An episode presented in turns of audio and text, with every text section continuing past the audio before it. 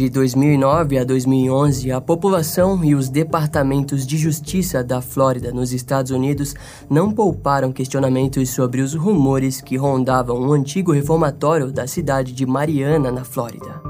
Em junho de 2011, o local foi completamente fechado pelas autoridades estaduais após uma inspeção de rotina e por conta dos resultados de uma investigação feita pelo Departamento de Polícia da Flórida e pela Divisão de Direitos Civis do Departamento de Justiça dos Estados Unidos. Devido a isso, os rumores cresceram e pareciam vir da boca de homens mais velhos que haviam passado um tempo de sua juventude no local. No ano de 2012, o Estado autorizou uma pesquisa em antropologia forense pela Universidade do Sul da Flórida. No local foram encontrados 55 buracos feitos para a fuga e quase 100 mortes foram documentadas dentro e fora dos muros do reformatório.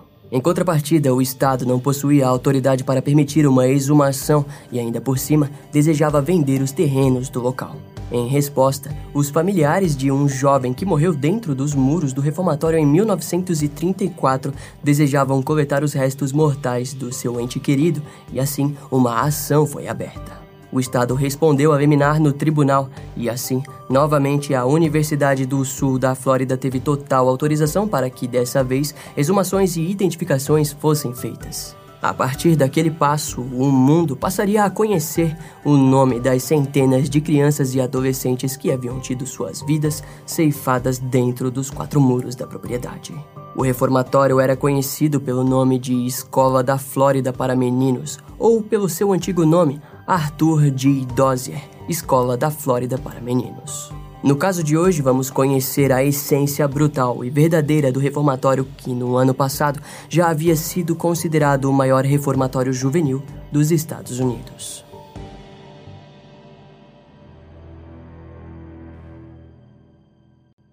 As origens do reformatório Dozier datam de 1897, mas com o início de suas operações no dia 1 de janeiro de 1900, em Mariana, na Flórida. Inicialmente, o reformatório foi registrado com o nome de Escola Reformatória do Estado da Flórida e era supervisionado por cinco comissários nomeados pelo governador William Dunnington Blocksham.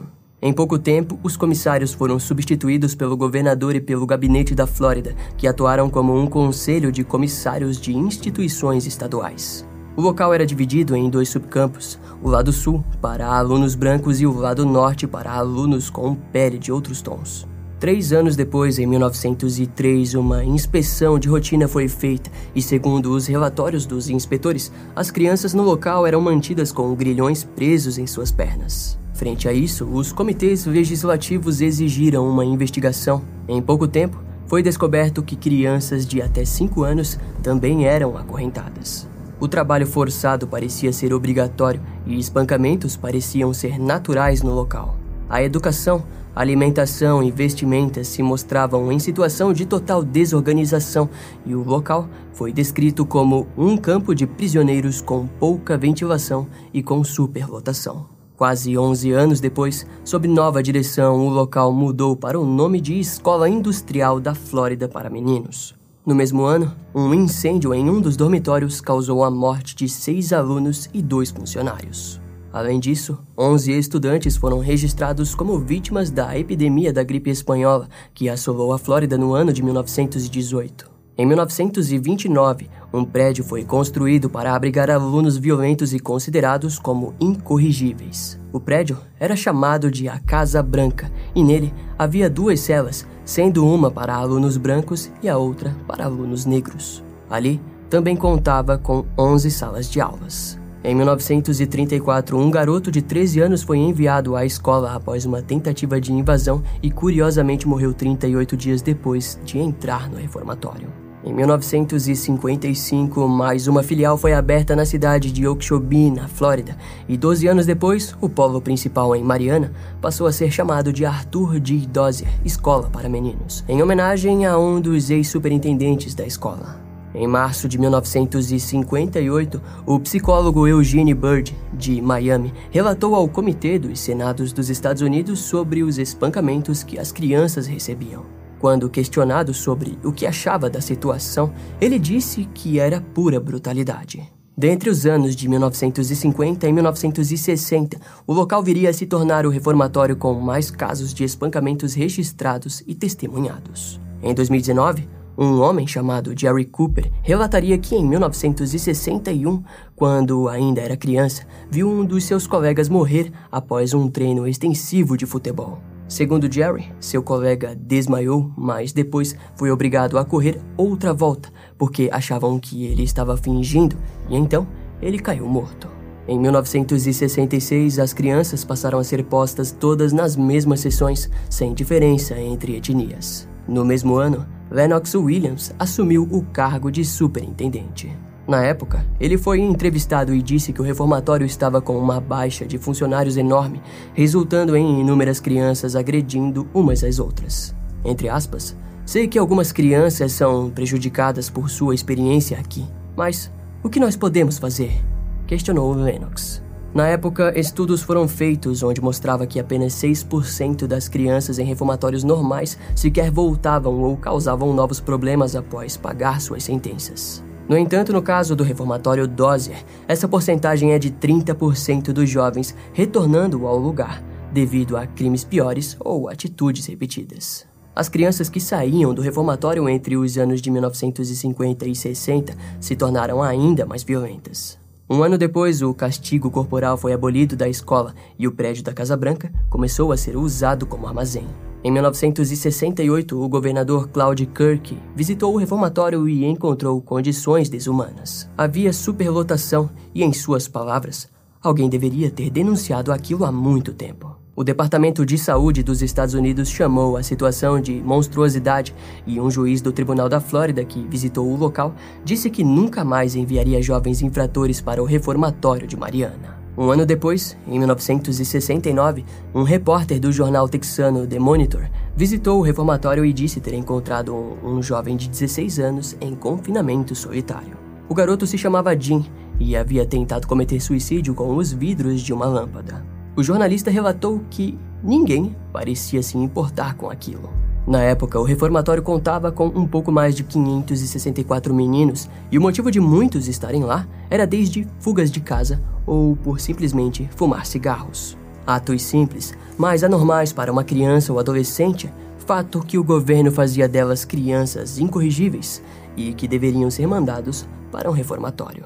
A maior parte dos meninos ali tinham entre 10 e 16 anos. Ainda em 1969, o reformatório Dozer passou a ser administrado pela Divisão de Serviços Juvenis do Departamento de Saúde e Serviços de Reabilitação da Flórida. Aquelas notícias satisfaziam alguns que achavam que finalmente as crianças foram salvas e mantidas em segurança, mas a verdade é ainda mais assustadora. Mais ou menos uns seis anos depois, em 1982, uma inspeção surpreendeu com as condições encontradas. Segundo o relatório, as crianças eram amarradas e mantidas em isolamento por semanas a fio.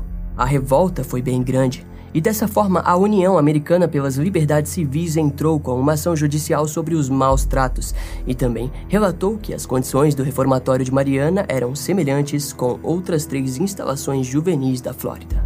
Naquela altura, o reformatório Dozer abrigava 105 garotos entre as idades de 13 anos e 21 anos. No ano de 1985, alguns jovens do reformatório foram condenados a penas de prisão por crimes cometidos dentro do local e transferidos para a prisão do condado de Jackson. Mais tarde, a mídia trouxe outra notícia, onde informavam que os mesmos jovens haviam sido vítimas de tortura por guardas da prisão.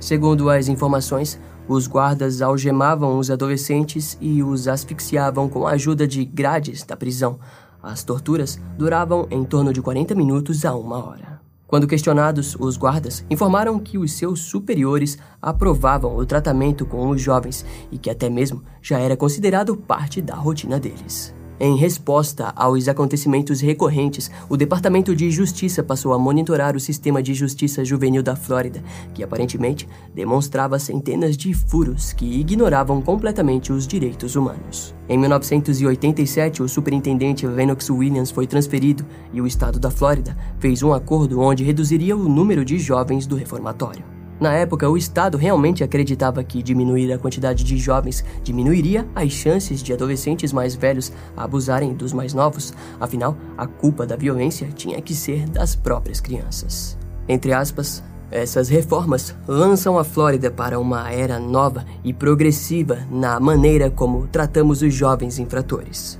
disse Gregory Coller, secretário do Departamento de Saúde e Serviços de Reabilitação da Flórida. O departamento continuou com suas investidas e, anos mais tarde, em 1994, passou a administrar a escola reformatória de Mariana até o seu fechamento em 2011. Na época, o local possuía condições de abrigar somente 135 crianças e adolescentes. Muitos dos adolescentes que eram enviados para lá eram jovens que haviam sido presos por cometer crimes obscenos contra crianças, ou seja, era como jogar um leão em meio a presas indefesas. Como dito inicialmente, muitas crianças que acabavam no reformatório haviam cometido crimes como fumar cigarro ou até menores que isso. Vale lembrar que no local haviam muitas crianças negras, o que nos faz questionar se elas não foram presas somente por racismo. Afinal, estamos falando dos Estados Unidos, não seria algo incomum, ainda mais naquela época. As investigações traziam indignação quanto à falta de habilidade do Estado em lidar com as crianças, e em resposta, as promessas de melhores monitoramentos vieram. No entanto, os anos seguintes mostrariam que nada daquilo realmente foi aplicado. No dia 16 de setembro de 1998, um adulto perdeu o seu braço direito em um acidente envolvendo uma máquina de lavar. Uma ação foi movida contra a instituição e alguns anos depois a vítima recebeu uma quantia em indenização. Em abril de 2007, o superintendente do reformatório e outro funcionário foram demitidos após alegações de abusos cometidos contra crianças. Em outubro de 2008, sobreviventes já adultos da época de 1950 a 1960 criaram um grupo chamado Os Garotos da Casa Branca e juntos foram até a imprensa relatar os horrores que haviam vivido dentro do reformatório. Os diversos relatos expostos pela imprensa fizeram com que funcionários do Estado fechassem o reformatório em uma cerimônia pública, deixando uma placa memorial no local. Aquela notícia rondou todos os Estados Unidos, fazendo com que os relatos e rumores crescessem rapidamente em torno da história do reformatório para meninos de Mariana. Ao fim de 2009, uma inspeção foi feita e o local foi reprovado. Segundo a inspeção, o reformatório não possuía nenhuma condição de se defender das inúmeras alegações de maus tratos. O deputado Daryl Holson disse que o sistema americano estava lutando para sair daquilo que ele chamou de cultura de violência e abuso, que parava pelo sistema desde muito tempo. Toda aquela atenção fez com que o Departamento de Justiça dos Estados Unidos fizesse uma pesquisa em mais de 195 instalações do país. O relatório final demonstrou que 11,3% dos sobreviventes da Dozer, escola para meninos, relataram abusos sexuais nos últimos anos e outros 10,3% relataram o mesmo, mas disseram que o abuso não aconteceu com o uso de força. Outros 2,2% relataram a vitimização sexual por outros motivos não especificados. Os resultados foram considerados medianos se comparados a outras instituições do país. Em 2010, o Departamento de Justiça dos Estados Unidos concluiu que o local era considerado de alto risco, pois os chalés onde as crianças ficavam eram quartos destrancados e, assim, promovendo uma alta chance de violência. No entanto, de todas essas descobertas, a mais perturbadora era a das diversas covas encontradas no local. As sepulturas não estavam marcadas e os registros se mostravam ausentes, fazendo com que fosse impossível de saber exatamente quem havia morrido dentro do reformatório. Em julho de 2010, o Estado anunciou que fundiria o reformatório com o Centro de Infratores Juvenis de Jackson e, dessa forma, criaram uma nova instalação, o Centro de Desenvolvimento Juvenil do Norte da Flórida. Porém, devido a problemas financeiros e orçamentais, o Estado decidiu fechar ambas instalações no dia 30 de junho de 2011. As crianças e adolescentes foram enviadas de forma espalhada por outras instalações de justiça juvenil dos Estados Unidos. Em 2011, a Universidade do Sul da Flórida ganhou permissão para pesquisas e investigações forenses. Em resultado, foram encontrados restos mortais de pelo menos 55 crianças e adolescentes. Alguns restos foram encontrados nos arredores, como ao lado norte do reformatório, que era conhecido como Cemitério Boot Hill.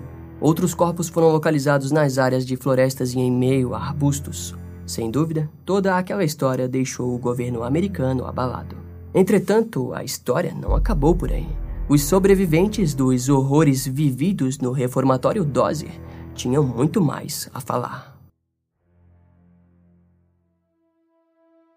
Desde os anos 2000, os garotos da Casa Branca começaram a compartilhar os relatos de abusos sofridos entre as décadas de 1950 e 60. Seus relatos fizeram com que o Estado acabasse investigando os eventos ocorridos no reformatório. Foram mais de 300 homens que relataram publicamente as histórias de abusos. No ano de 2009, o St. Petersburg Time publicou uma intensa reportagem que relatava alguns acontecimentos de 1960 no reformatório. Segundo a reportagem, na Casa Branca, jovens eram chicoteados com cintos de couro e metal. Um antigo sobrevivente relatou que possuía memórias de ter visto um colega dentro de uma secadora de roupa e que provavelmente ele tinha morrido. Outros relataram ter recebido pelo menos 250 chicotadas, além de serem agredidos até perderem a consciência. Entre esses, temos Jerry Cooper, que chegou no reformatório Dozier aos 16 anos após fugir de casa e pegar carona com um fuzileiro naval sem licença que estava dirigindo um carro roubado.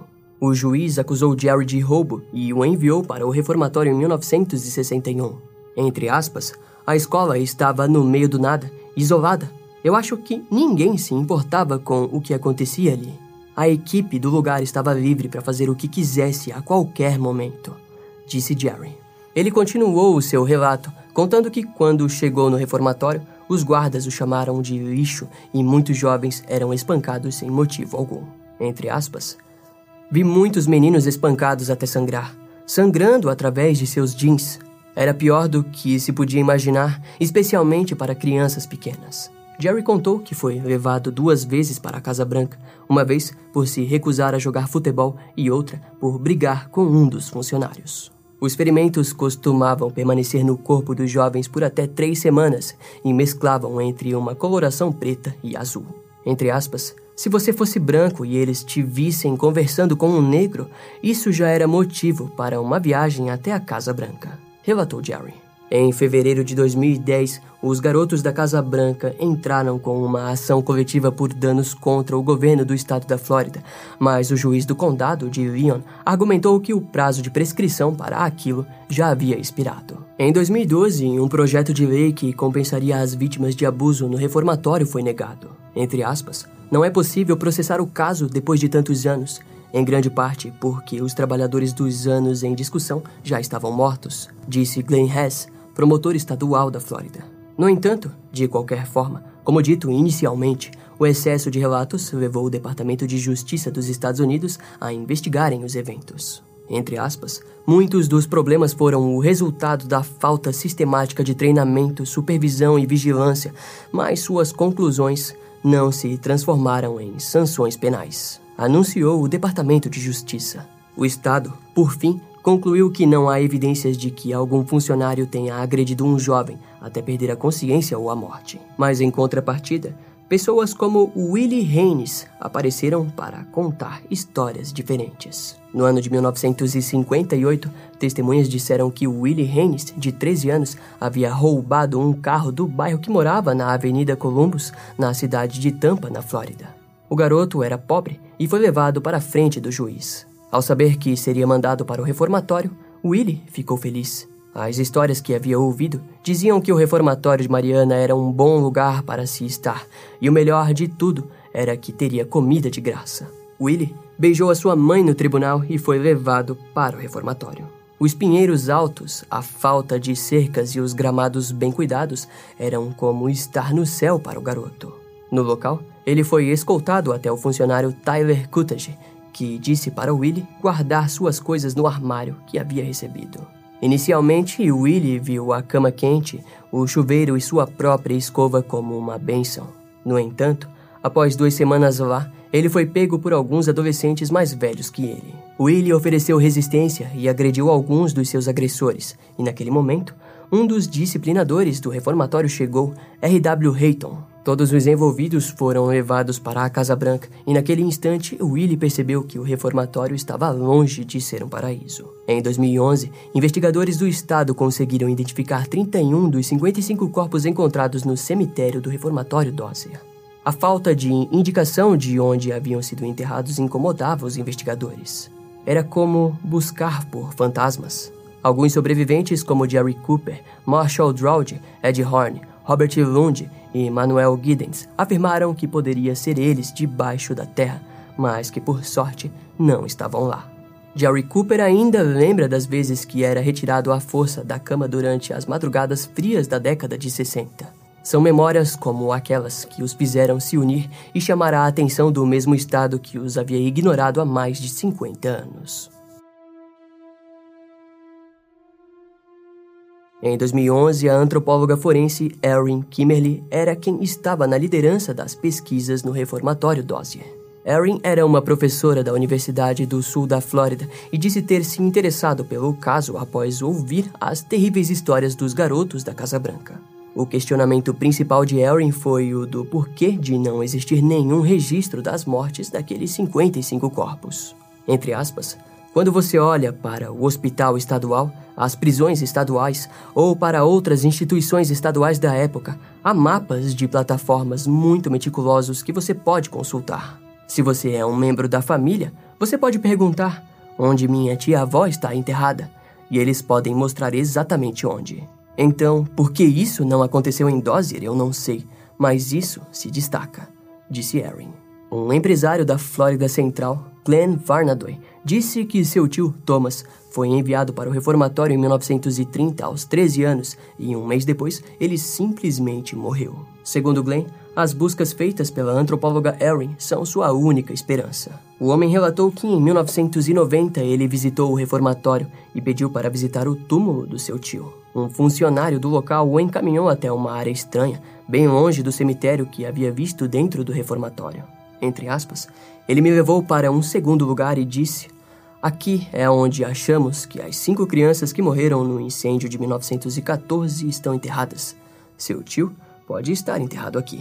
Aquela memória é frustrante para Glenn, que foi em 2011 até o tribunal para obter uma limiar que suspendesse a venda de uma parte do terreno do reformatório até que os restos do seu tio fossem encontrados. Entre aspas, não há dúvida de que as pessoas que trabalharam naquela instalação durante o final dos anos 80 e início dos anos 90 sabiam de outros lugares no terreno da escola onde as crianças eram enterradas. Enquanto aquela espera pelos resultados das buscas de Erin ocorria, os membros dos Garotos da Casa Branca ainda se lembravam dos supervisores R.W. Hayton e Detroit Tidwell. Naquela época, os advogados do grupo entraram com uma ação contra as várias agências estaduais. R.W. Hayton já estava morto, mas Troy Tidwell, por sorte, estava vivo e foi nomeado na ação.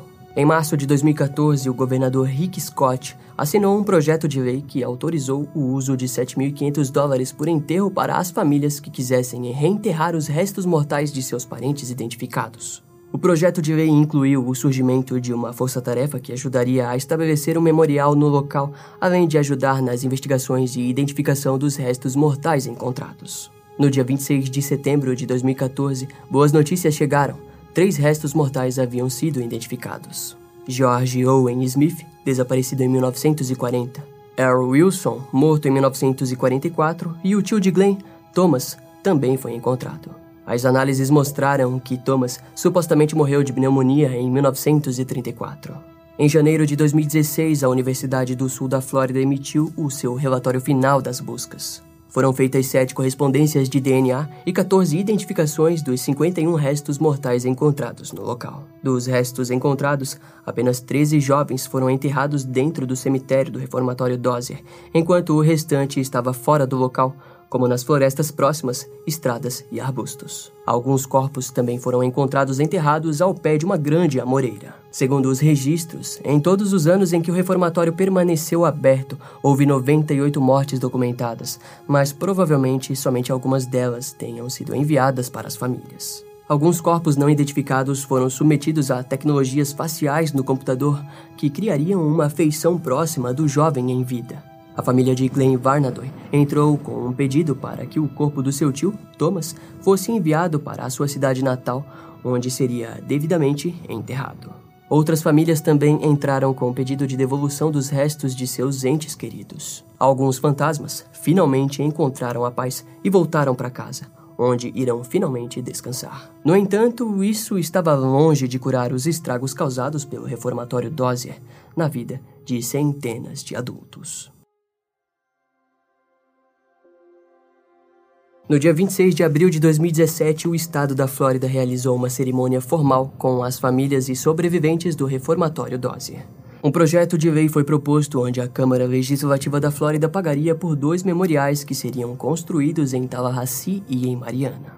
Em abril de 2019, um porta-voz dos Garotos da Casa Branca disse que eles não desejavam que nenhum resto não identificado fosse enterrado no cemitério do reformatório ou na cidade de Mariana. Segundo eles, toda a população local foi cúmplice do que aconteceu por lá no passado. Em março de 2019, mais novas 27 possíveis sepulturas foram encontradas durante uma limpeza padrão pelo terreno. Em meados de julho, a antropóloga forense da Universidade do Sul da Flórida, Erin, foi chamada novamente para investigar se realmente se tratava de novas sepulturas, mas até os dias de hoje não houve nenhuma nova atualização sobre isso. No entanto, não se engane, o fim dos sobreviventes dos eventos no reformatório Dozier não foi de toda felicidade. Alguns outros sobreviventes, como Liam Holston, cometeu um triplo assassinato em Pompano Beach e cumpre prisão perpétua desde o ano de 1968. Roger Lee Cherry foi executado em 1986 após matar uma idosa e Robert Hendricks segue no corredor da morte até os dias de hoje após matar um homem e cortar o pescoço de sua esposa em 1991. Don Duncan foi um antigo sobrevivente que, em 1990, pegou prisão perpétua após matar sua esposa na frente de sua filha. O jornal Times tentou contato com ele em 2019 e, segundo o jornal, as únicas palavras de Don foram: Lembro-me daquele lugar, como se fosse ontem. A lista de homens que saíram do reformatório Dozier e se tornaram pessoas ainda piores é imensa. Claro, não estamos falando que a culpa é do reformatório, mas é fato que, para alguém cometer um assassinato, uma junção de fatores internos e externos contribuem para o estressor. Dessa forma, a lista muda sua natureza quando falamos de Manuel Giddens, que, após sair do reformatório, aprendeu a roubar carros e arrombar fechaduras. Os anos se passaram e ele aprendeu a vender drogas logo antes de ser preso. Enquanto tudo isso acontecia, o seu pai fundou a igreja Lighthouse Gospel Mission na cidade de Mariana, na Flórida. Ele pregou para sem-tetos e construiu um lugar onde viciados podiam se recuperar. Entre aspas, Mariana é a raiz de todo o meu problema. Se eu não tivesse passado por esse período, teria assumido a religião do meu pai. Nasci para ser pastor e isso não aconteceu. Nasci para assumir a missão, me virei e fui para o outro lado. Jerry Cooper compartilhou suas memórias ruins no reformatório e sua esposa contou que um dia ele se envolveu em uma briga onde cinco policiais foram necessários para afastá-lo do outro cara. O motivo era simples: o homem havia pedido o número da esposa de Jerry. Um dos antigos funcionários do reformatório, Samuel West, também contou que, na época em que trabalhou lá, espancou pelo menos dois garotos. Ele disse ainda se lembrar dos seus nomes e alegou que o protocolo de surras era aprovado pelo estado da Flórida. Entre aspas, eu não sei o que aconteceu a portas fechadas. Eu não diria que nunca houve abuso de um menino. Vai saber. Mas eu nunca vi ou ouvi falar sobre isso. Acho que eles foram espancados. E é isso. Sammy West contou se lembrar de três mortes. A primeira, de um garoto que se afogou na piscina. A segunda de um garoto que morreu devido a problemas cardíacos no ginásio e outro que se afogou em uma viagem de canoa pelo rio Chipola. O segundo caso nos lembra as palavras de Jerry Cooper do início do vídeo, onde ele relatou ter visto seu colega apenas desmaiar durante o treino de futebol. Sammy West continuou ao dizer que muitas vezes os garotos fugiam e os funcionários eram obrigados a caçá-los. Entre aspas, às vezes você passava um mês sem caçar garotos. E às vezes você ia caçar garotos todas as noites. Em 2011, o hoje falecido ex-governador da Flórida, Claude Kirk, disse se lembrar de ter visto os garotos trancados com correntes, mas alegou não saber nada sobre abusos sexuais. Entre aspas, nada disso veio à tona na época. Se tivesse, eu teria feito algo a respeito, teria colocado alguém na cadeia disse Claude. O antigo superintendente do reformatório, durante os anos de 1966 e 1986, Lennox Williams, disse que provavelmente houve abusos em sua fase nada gentil. Ele alegou: Entre aspas, sempre que você tem seres humanos juntos, você vai ter pessoas abusando uma das outras. Durante os 20 anos que trabalhou lá, ele também disse acreditar que nenhuma criança foi espancada até a morte e relatou que, na época, pediu para que um estudante de pós-graduação do estado da Flórida descobrisse quem estava enterrado naquelas covas no cemitério. Afinal, ele alegou que elas sempre estiveram lá antes mesmo de sua chegada. O superintendente que veio depois de Lennon, Roy McKay, disse que nunca testemunhou ou participou de nenhuma agressão física aos jovens, embora tenha testemunhado muitas crianças que vinham até a sua sala se mostrarem incapazes de sentar devido às punições que recebiam. No fim das contas, é perceptível em como o estado da Flórida se viu de mãos atadas diante as ações desumanas que aconteceram com as crianças que eles deveriam proteger. A história do reformatório Dozier, nos dias de hoje, é considerada uma das maiores vergonhas dos Estados Unidos. E jamais deverá ser lembrado por outro motivo, senão por esse ato grotesco de falta de humanidade. Esse caso vai ficando por aqui. Eu espero que você tenha gostado. Não esquece de me seguir nas outras redes sociais. Meu Instagram é brian.m com dois M's, E-M-M-E. E não deixe de conhecer o meu canal no YouTube com os episódios mais recentes que irão demorar um pouco mais para vir aqui pro podcast. Eu vou ficando por aqui, até a próxima e tchau.